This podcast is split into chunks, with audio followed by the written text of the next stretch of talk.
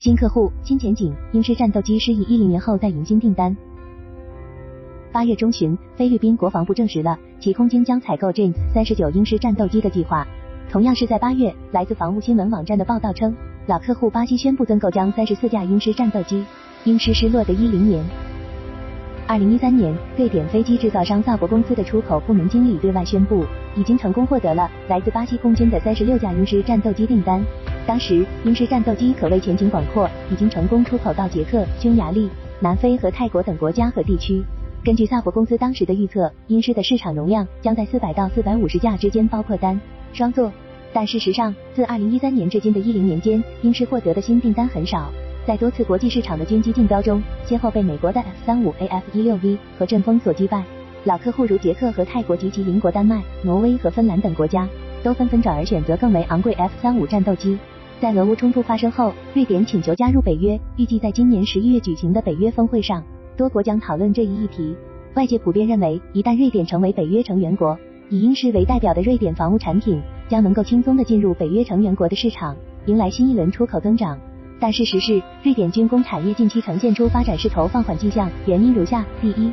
瑞典能够整套大规模出口的军工制造企业并不多，尤其是在战斗机、水面舰艇及地面武器出口方面，呈现一家独大的格局。第二，出口市场不够宽广。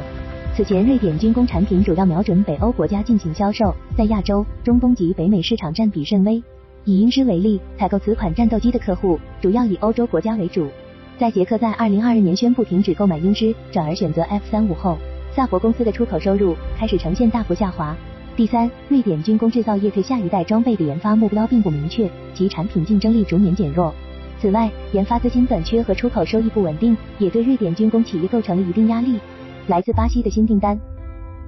在这种情况下，来自巴西的新订单就显得尤为重要。巴西是英狮在南美的唯一用户。今年八月，巴西政府宣布将在未来几年内提升本国武器装备的预算，总预算约一百零六亿美元。随后，巴西空军宣布将增购三十四架鹰狮，并将增设新的鹰狮生产线。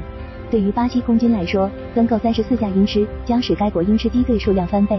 巴西此前在二零一四年及二零二二年与瑞典萨博公司签订了共计四十架 James F 战机的采购合同，这笔订单于二零一九年开始交付，目前已经交付六架，其中四架已经服役。加上此次新购的三十四架，最终巴西空军鹰狮总数将达到七十四架。另一方面，巴西也以购买更多的鹰狮为筹码，不断持续向瑞典推销其 KC 三九零中型军用运输机，以满足瑞典替换现役 C 一三零运输机队的需求。同时，巴西还在积极争取欧洲其他国家的市场，期待能借此打开巴西航空产业的欧洲市场。按照巴西空军此前的估计，巴西空军最终将需要一百零八架鹰狮，将分三批并购。由于今年巴西政府投入的一百零六亿美元国防装备采购资金不需要议会批准，可自由从联邦资金中支配，这意味着巴西空军采购鹰狮已经不存在资金方面的问题。此外，英狮之所以能获得来自巴西空军的合同，是因为巴西长期以来一直秉持以较低的运营成本、较长的生命周期来选购飞机。萨博公司公开了英狮的价格，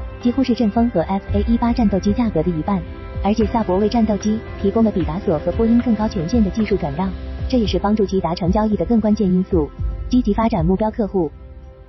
也许是认识到了英狮在面对 F 三五时的劣势，萨博公司近年来积极调整目标市场。二零二二年十一月，瑞典政府批准向菲律宾转让鹰狮。萨博公司长期以来一直有兴趣向菲律宾出售其战斗机，并自二零一六年起便设立了销售办事处。今年，瑞典与菲律宾政府就鹰狮项目频繁交流。八月中旬，菲律宾空军司令专程前往瑞典考察鹰狮。瑞典驻菲律宾大使图恩伯格与菲律宾国防部部长特奥多罗进行会面，商讨采购鹰狮事宜，并表示该型战机可满足菲律宾空军对于装备现代化升级的需求。此外，两国还在六月初签署了有关国防资源采购合作的谅解备忘录。